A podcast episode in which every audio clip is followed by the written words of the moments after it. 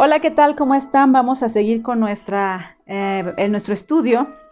Eh, recuerdan que estuvimos viendo acerca Dios, el dinero y tú, que precisamente esta es una serie de estudios que vamos precisamente el día de hoy en el número 2. El número 1 fue eh, lo primero, es lo primero, y este número 2 se llama la prueba del corazón. Y antes de comenzar, ¿qué les parece si me eh, acompañan con una oración. Padre, en el nombre de Jesús, en este momento pedimos de tu sabiduría, de tu entendimiento, de tu gracia, para que el día de hoy, Señor, todo lo que aprendamos, Señor, lo podamos poner en práctica. Que no solamente se quede en nuestra mente, Señor, que, baje a nuestro corazón y que seamos nosotros eh, diestros, Señor, para poder aplicarlo a nuestra vida, a nuestra vida. Eh, diarias, Señor, y que no se nos haga complicado entenderlo. En el nombre de Jesús, amén. Muy bien, pues como tú sabes, eh, nosotros vivimos o pasamos por varias pruebas en la vida. En la vida, cuando nosotros vamos en la escuela, por ejemplo, es un ejemplo, ¿verdad? Que hacemos un examen, pues tenemos que aprobarlo, ¿verdad? Tenemos que elaborarlo haber estudiado para poder pasarlo. Y no sé, también si tienes algún, si tú estás trabajando y te van a ascender, no sé, algún puesto, pues necesitas ser eficiente, necesitas demostrar que tú puedes con ese puesto. Y así tenemos múltiples eh, pruebas, pero hay una de ellas, ¿verdad? Que es como de las más importantes. Viene directamente de parte de Dios se puede decir que se trata de la prueba del corazón. Me estoy refiriendo al diezmo. Muchos dicen que el diezmo ya en la actualidad no aplica, que porque esto era algo que solamente se llevaba a cabo en el tiempo de la ley. Bueno, y que ahorita estamos en el tiempo de la gracia. Pero ¿qué es la gracia? Vivir bajo gracia no significa que podamos hacer lo que nos venga en gana. Por ejemplo, en la palabra de Dios en la ley nos dice que eh, la palabra nos dice no matarás. Pero Ahora vivo bajo la gracia. ¿Puedo sacar una pistola y matar a mi vecino porque es un patán? Claro que no. Si te fijas, es algo que corresponde a la ley, sin embargo, nosotros sabemos que no debemos hacerlo. La gracia no es más que un poder otorgado por Dios para cumplir la ley. ¿Te fijas la amplitud de la gracia? La cruda realidad es que hemos tomado la gracia como un pretexto para escaparnos con ciertas cosas que nos convienen, pero eso no es lo que Jesús enseña. ¿sí? Nosotros eh, debemos de ir mucho más allá. La gracia a eso nos insta, no solamente cumplir con la ley, sino ir todavía más allá. El amor nos lleva mucho más allá. Cuando nosotros amamos a Dios, nosotros vamos a ir más, ¿verdad? Todavía a hacer más de lo que Él te está pidiendo. Es una prueba de nuestro corazón. Entonces te fijas que antes de la ley, este, vamos a ver que el diezmo aparece en las escrituras antes antes de la ley. Cuando con Abraham y Melquisedec 430 años antes de que Moisés bajara de la montaña con las tablas de la ley. ¿Te fijas? Entonces, esto sucede cientos de años antes de que se escribiera la ley de Moisés. O sea, el diezmo ya, ya estaba. No es que solamente esté en el, eh, eh, en el tiempo de la ley en el, en el Antiguo Testamento. No, ya antes, ya estaba, antes de la ley ya estaba el diezmo. Entonces no es nada nuevo. La palabra diezmo significa la décima parte o el 10%. Y en la Biblia los números tienen mucho significado. Como tú recordarás, el número 10 significa prueba. ¿sí? El 7 nos habla de la perfección de Dios. El 12 habla del gobierno de Dios. Por eso es que había 12 tribus, 12 discípulos, etc. El número 10 simboliza la prueba, que es lo que estamos viendo, diezmo. ¿Sí?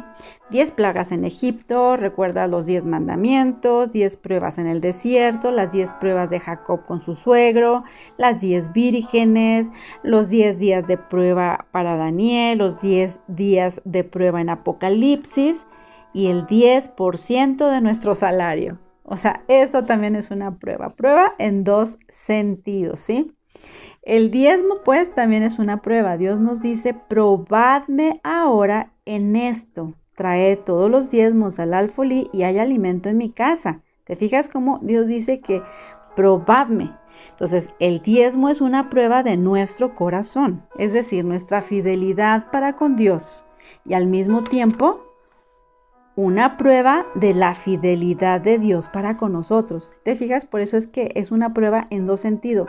Es una prueba para ti y es una prueba también porque Dios te va a, dar, ¿verdad? Él te va a, él dice, él, nos insta, dice que probadme en esto, dice Dios. Así es.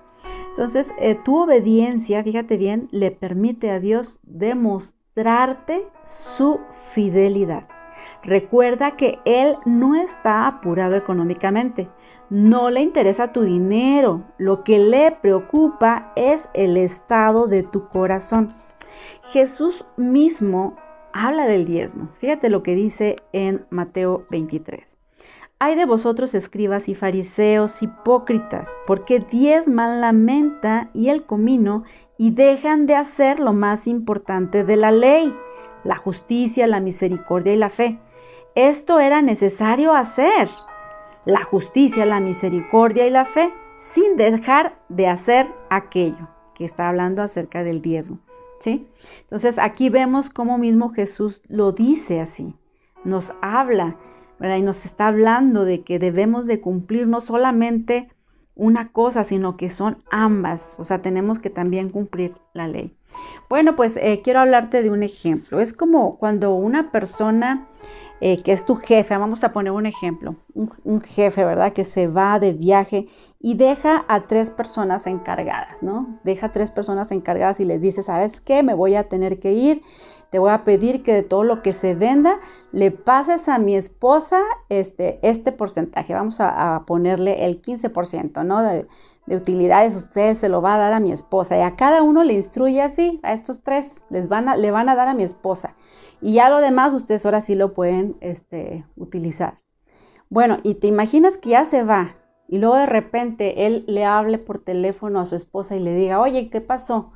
Este, si te están dando eh, lo que quedamos, lo que acordamos y que diga, no, pues fíjate que, no sé, fulanito sí me dio el 15%, este, este otro me dio hasta un poquito más, pero no sé, Francisco, vamos a decir, Francisco no me ha dado nada. O al principio nada más me empezó a dar algo y ya después dejó de darme. O sea, tú, ¿qué piensas que haría ese jefe? O sea, ¿crees que le tendría confianza a esa persona para que, o le seguiría dando, teniendo confianza así como para dejarle un, delegarle o darle más dinero para, para que lo trabajara? O sea, creo que no lo haría. O sea, si está, no está dándole a su esposa como él lo indicó, entonces quiere decir que no es fiel, no es una persona fiel. Y, esa persona, el jefe, va a buscar personas fieles. Bueno, de la misma manera es con Dios. O sea, nosotros tenemos que dar nuestro diezmo porque nuestro diezmo no nos pertenece. El, diezmo le pertenece, sabemos que a Dios. ¿Y qué es lo que nosotros hacemos con él? Pues llevarlo a la iglesia, ¿sí? A, nuestro pastor se lo damos. Y, y es para su manutención cuando nuestro Dios pida cuentas, o sea, imagínate, ponte en el lugar de, esa persona, yo quisiera que te preguntaras, ¿tú estás dando tu diezmo? En realidad, si estás en esta prueba que Dios te está poniendo, ¿tú estás dando? Si estás llevando tu diezmo y si no lo estás haciendo, entonces, ¿por qué es que a veces vivimos en escasez?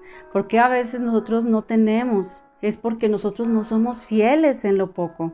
O sea, Dios nos ha dado una instrucción que demos el 10% y nosotros decimos, no, no quiero darlo o por algo dices que se te va a acabar o por la excusa que tú quieras, que eh, como comentábamos, decir que eran tiempos de la ley y que somos infieles y después, ¿qué pasa? Que Dios no puede seguir prosperando, no nos puede seguir dando eh, finanzas sanas. ¿Por qué? Porque nosotros hemos sido infieles. Entonces, creo que este es un ejemplo muy claro en, en lo que nosotros pues debemos este, tomar conciencia, ¿verdad?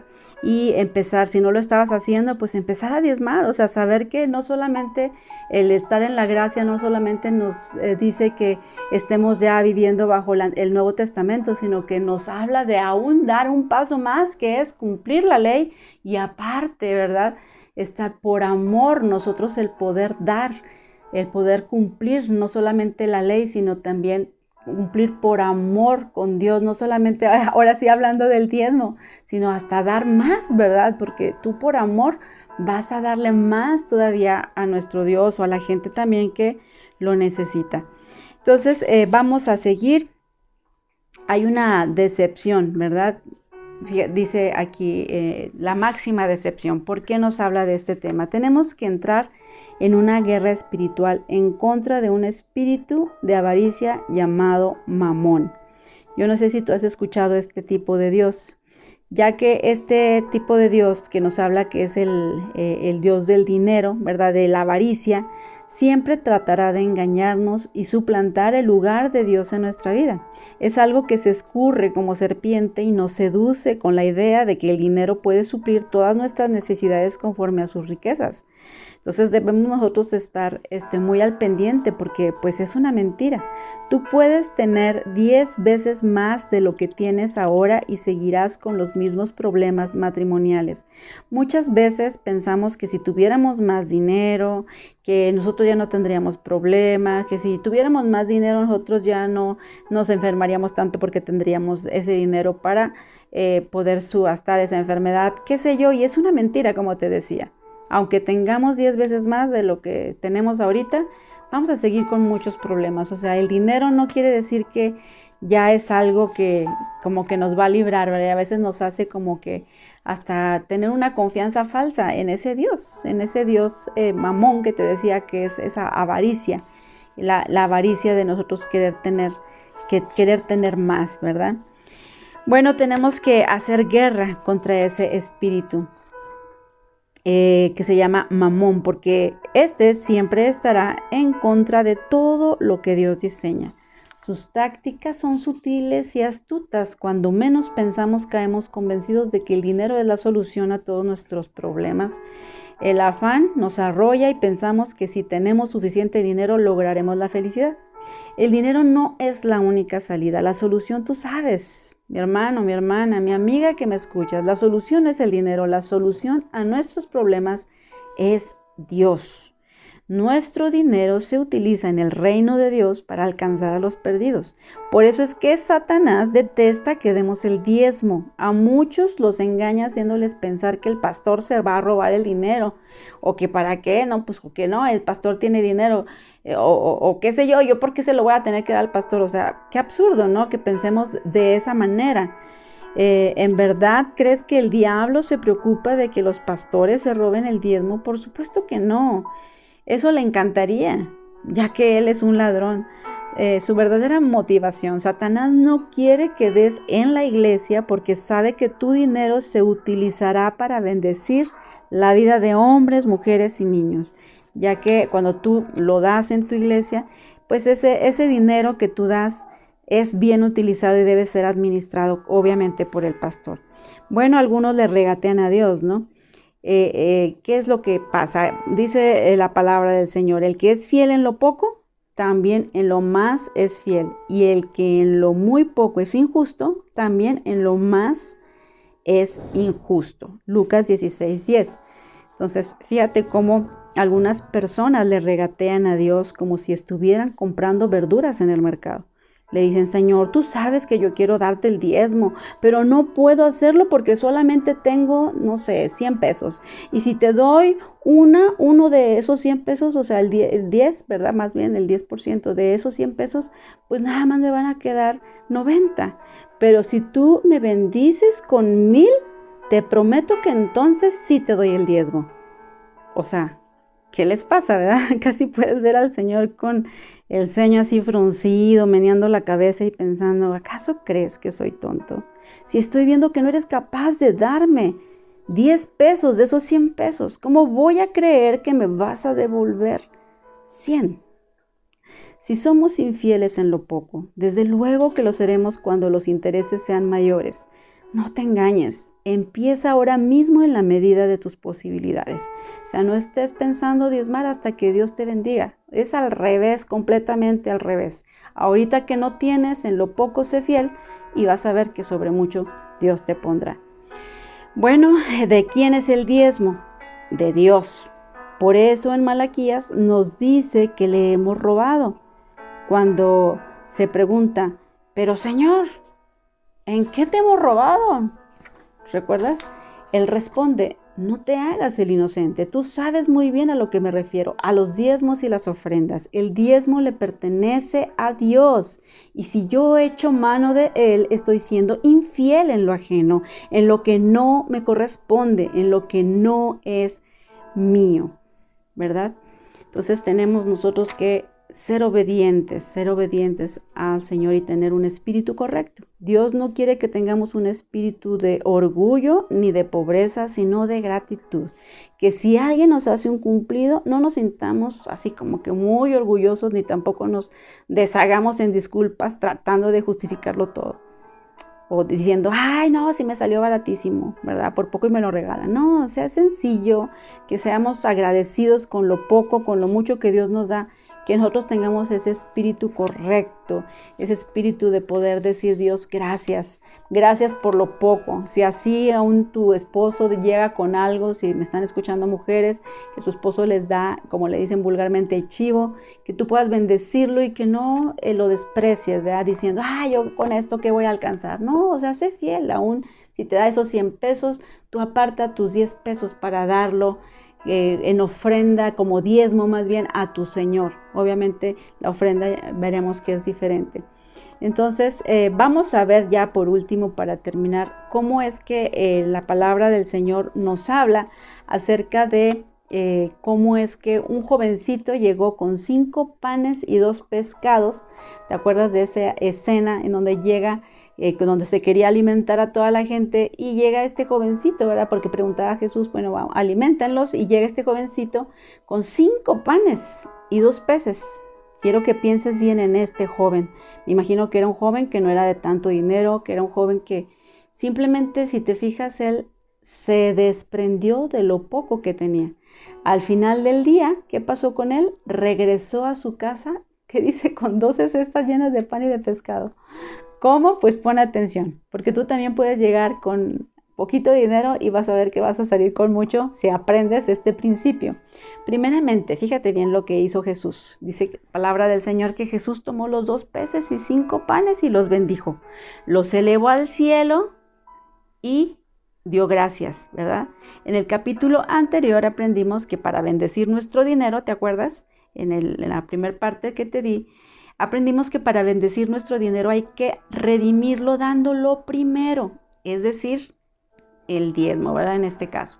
Al ofrendar las primicias rescatamos o redimimos el resto de nuestros ingresos. Es decir, la manera en que podemos ver nuestras finanzas multiplicadas es dándolo primero, primero, ¿sí? Es dándolo primero, primero como lo aprendimos la vez pasada. Entonces Dios nos bendice en base a nuestra fidelidad. Quiero que esto lo escuches, lo subrayes, lo escribas en una hoja ahí, que te lo grabes, que lo entiendas, que pase de tu mente a tu corazón.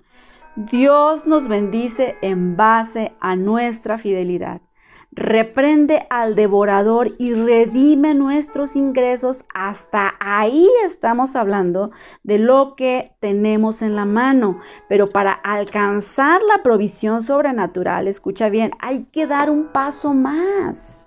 ¿Sí? Aquí eh, imagínate que hay una multitud, ¿no? Estos cinco mil hombres más mujeres y niños. El Señor les repartió un poco a cada uno. Ahora, si tenía cinco panes, y doce discípulos, obviamente, no les tocó un pan a cada uno. Tuvieron que compartir. Fíjate, ¿acaso fue con Jesús en el momento que Él lo bendijo en la multiplicación? Esa es una pregunta que te hago. O sea, ¿tú crees que cuando Jesús tenía los panes y los peces y que los bendijo ahí, como que se multiplicaron? O sea, que, que, que oró por ellos y se empezaron a multiplicar.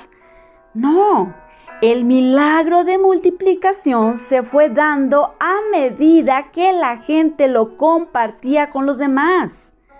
Si en algún momento alguien se hubiera quedado con todo el pedazo, ¿sí? Ahí se habría terminado el milagro. Todos siguieron circulando la bendición con la persona que estaba junto a ellos y hubo suficiente para todos en abundancia. Ahí está el secreto. Todo está orquestado por Dios como una maquinaria perfecta. Dios te bendice con su provisión económica. Puede ser un pequeño pedacito, ¿sí? La mitad de un pan que de momento satisface tu necesidad. Tu deber, ¿cuál es? Tú debes tomar lo que necesitas y repartir una parte a los demás y el milagro se manifiesta.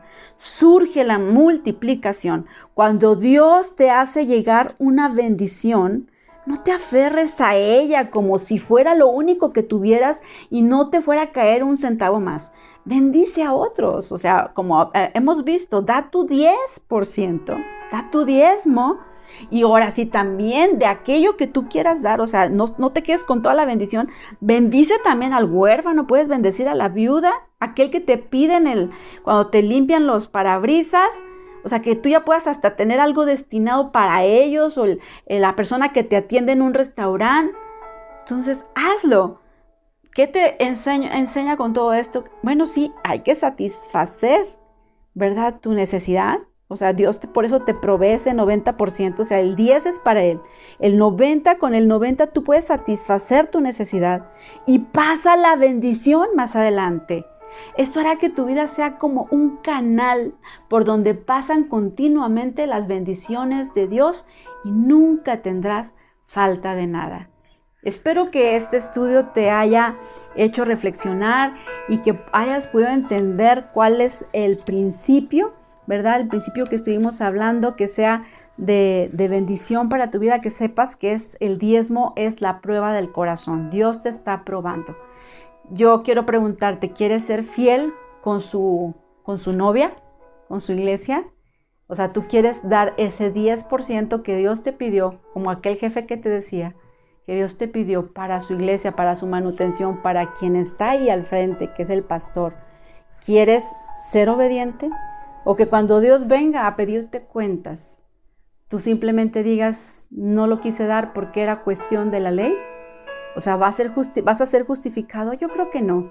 Yo creo que el día de hoy estamos en muy buen tiempo para arrepentirnos si hemos estado siendo egoístas, si hemos estado pensando nada más lo que nos conviene de la palabra y agarrar solamente lo que nos conviene.